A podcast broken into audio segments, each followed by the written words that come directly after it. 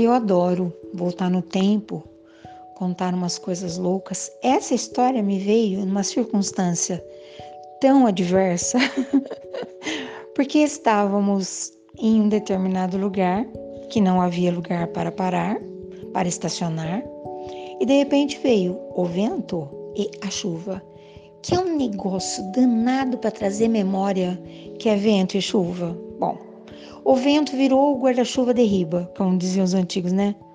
Virou, desvirou e revirou o guarda-chuva, ou seja, não servia para nada, o que faz com que nós compreendamos o tanto de guarda-chuva sombrinha que a gente vê jogado na rua, né? Tão bonito, mas não servia para nada. Se não tem serventia, qual é o motivo de se guardar? Porém, paro aqui para te falar que eu tenho amigos que recuperam o tecido e as, as partes das sombrinhas e guarda-chuvas. Você acredita no negócio desse? Ah, tem gente que faz cada coisa, né? Conheço. Porém, ontem seguramos o guarda-chuva tipo uma bengala, porque não dava para ver o chão. e a chuva veio de cima para baixo, de baixo para cima, de esquerda para direita, de todo lado. Gol! Que loucura! Eu vou contar aqui publicamente quem compartilha a minha intimidade sabe, eu tenho pavor de vento de chuva. Chega a ser constrangedor. Mas não tem jeito, eu tenho medo, né? Porém, diante desse fato que eu relato aqui agora, as memórias vieram e eu vi aquela enxurrada correndo ali na calçada. Me recordei de enxurradas barrentas nas estradas sem calçamento, onde crianças de pés descalços mergulhavam naquela água. E depois tinham gripe, dor de garganta, tudo que podia. As mães ficavam tão felizes. Isso sem falar na cor da roupa. Porque geralmente os meninos estavam com a calça arriada, as meninas com um vestido dado um nó do lado. Num tempo que não havia muito recurso, ai, haja vasca, haja sabão, haja, haja pulso para deixar aquela roupa branquinha de novo, né? E eu fiquei ali, não vi nenhuma criança chafurdando ali, não vi. Não vi nenhuma criança andando ali. Aliás, muito pelo contrário, as pessoas que estavam por ali em seus saltos altos, desviando da, da água, hum, deu uma vontade, não de olhar para cima para o vento, para a chuva, olhar para baixo, para as corredeiras que vão inundar sei lá que. Ai, ai. E certamente vi também pessoas perdendo um pé só da rasteirinha. A gente sai, mulheres, né?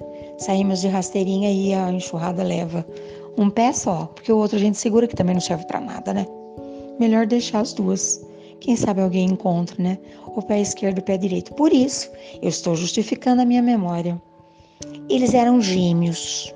Conheci os dois. Trabalhavam loucamente, tadinhos. O pai trabalhava de meia no sítio e levava os filhos todos para ajudar. Hum, cada um com seu caldeirãozinho.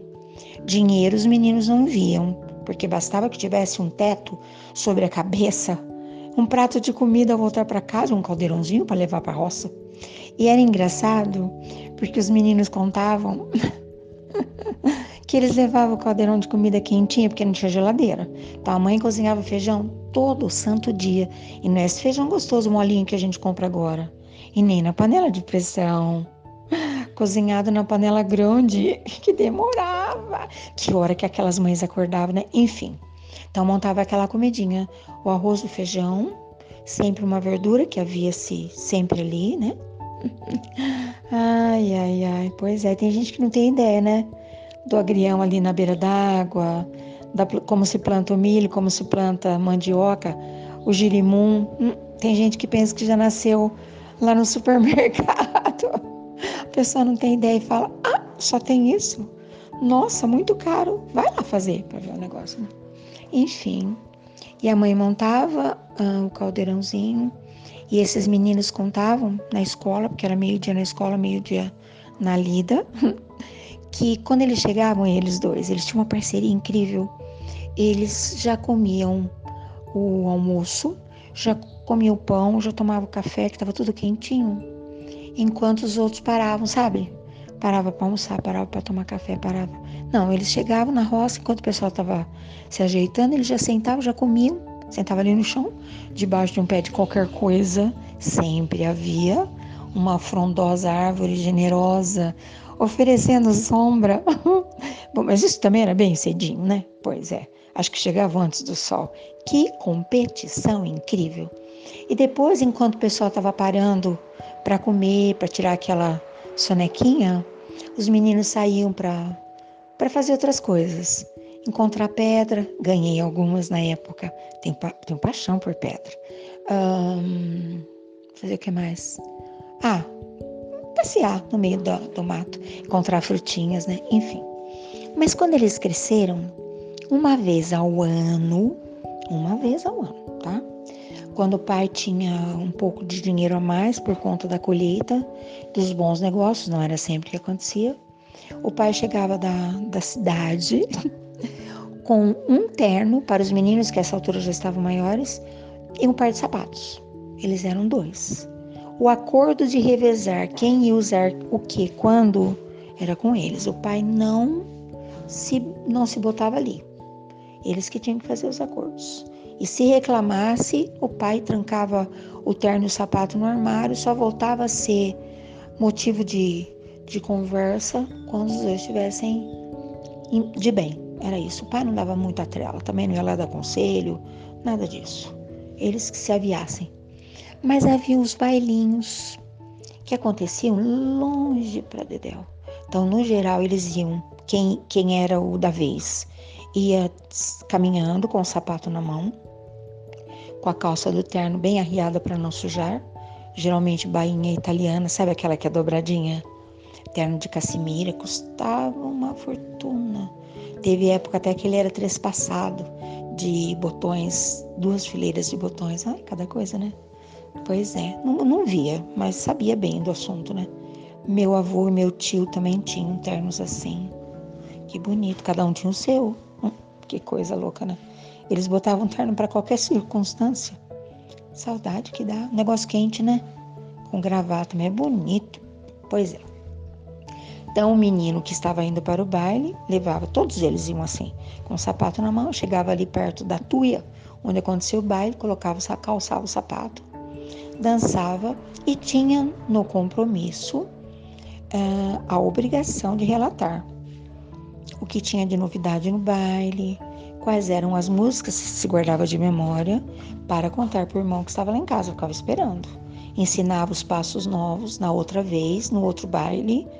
A história se alternava. Ainda bem que os corpos eram parecidos, né? O pé era do mesmo tamanho. Às vezes não, né? Mas o que que faz? Um gosto com o pezinho apertado dentro do sapato, né? Enfim.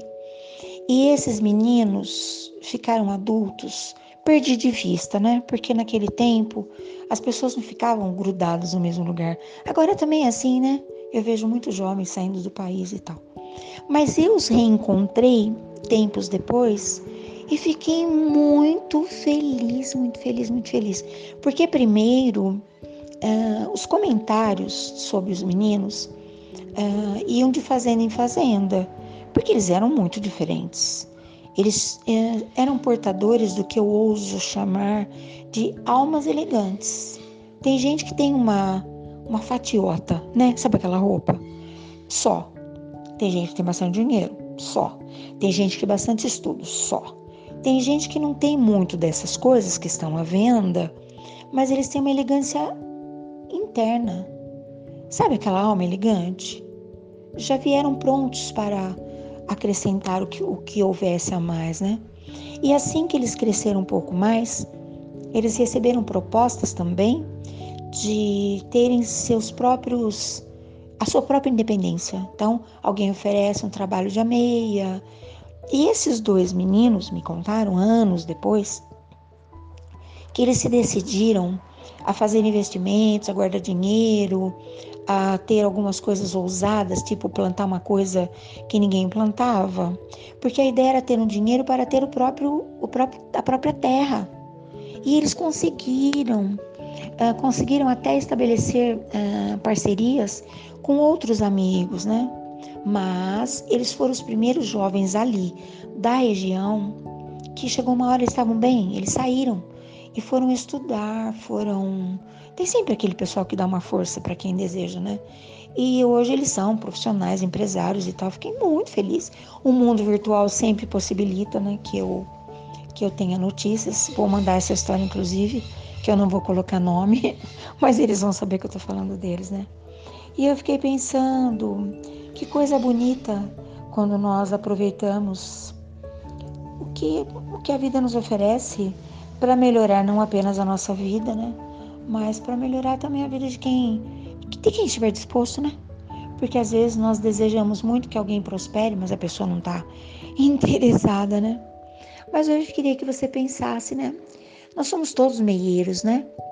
Acho que essa vida nos oferece um, um lote, uma fazenda, um sítio, não de terra, de possibilidades.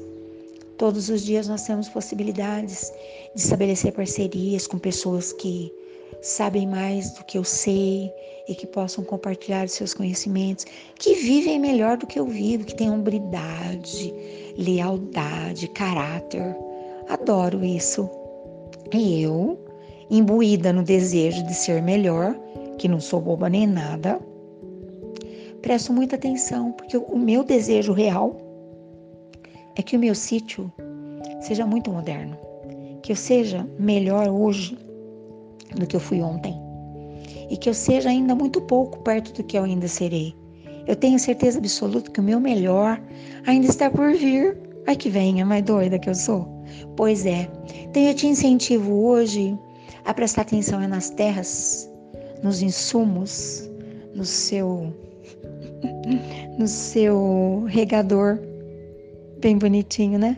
Pois é. E na chuva também. Bom dia, boa tarde, boa noite. Eu vou, mas eu vou.